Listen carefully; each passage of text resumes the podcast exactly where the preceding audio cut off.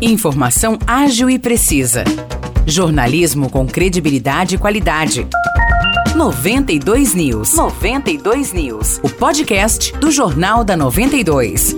Olá, eu sou Morris Projan e a partir de agora você fica bem informado sobre as principais notícias do dia em nossa cidade e região. No episódio 623 do podcast 92 News, você confere.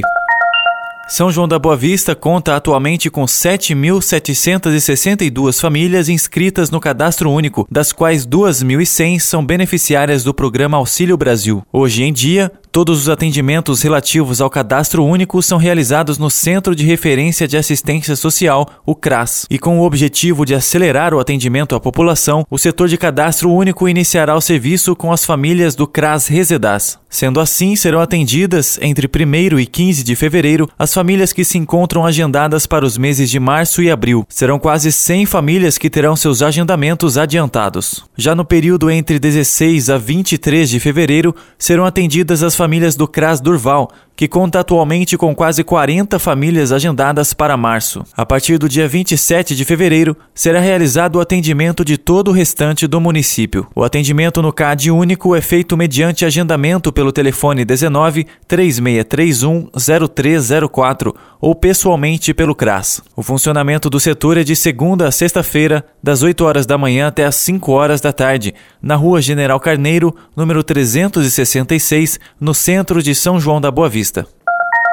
Vargem Grande do Sul oferece vacinas contra a Covid-19 para a população hoje, nas unidades do Jardim Dolores, do Jardim Bela Vista e da Vila Santa Terezinha, das 8 às 11 horas da manhã e da 1 às 4 horas da tarde. Para se vacinar, é necessário levar documento com foto, cartão do SUS ou CPF e a carteira de vacinação. Já em Espírito Santo do Pinhal, amanhã tem um mutirão de vacinação contra a Covid-19 na Unidade Básica de Saúde do Jardim Vitória, das 8 horas da manhã até o meio-dia. A Prefeitura de Pinhal relembrou que a quarta dose está disponível apenas para pessoas com 35 anos ou mais. Em caso de dúvidas, basta entrar em contato com a Vigilância Epidemiológica de Pinhal através do número 19 3651 1702.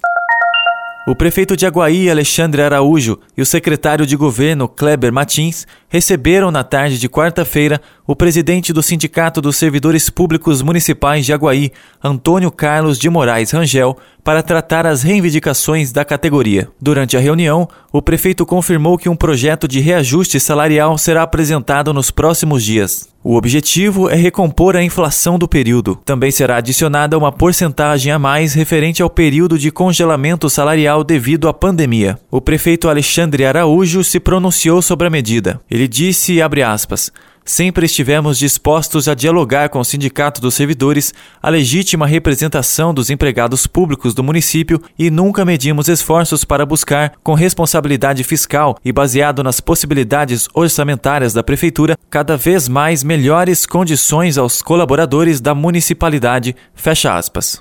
Os destaques de hoje ficam por aqui. Valeu e até o próximo episódio do nosso podcast.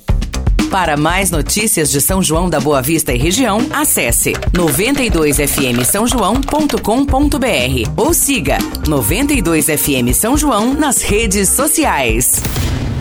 92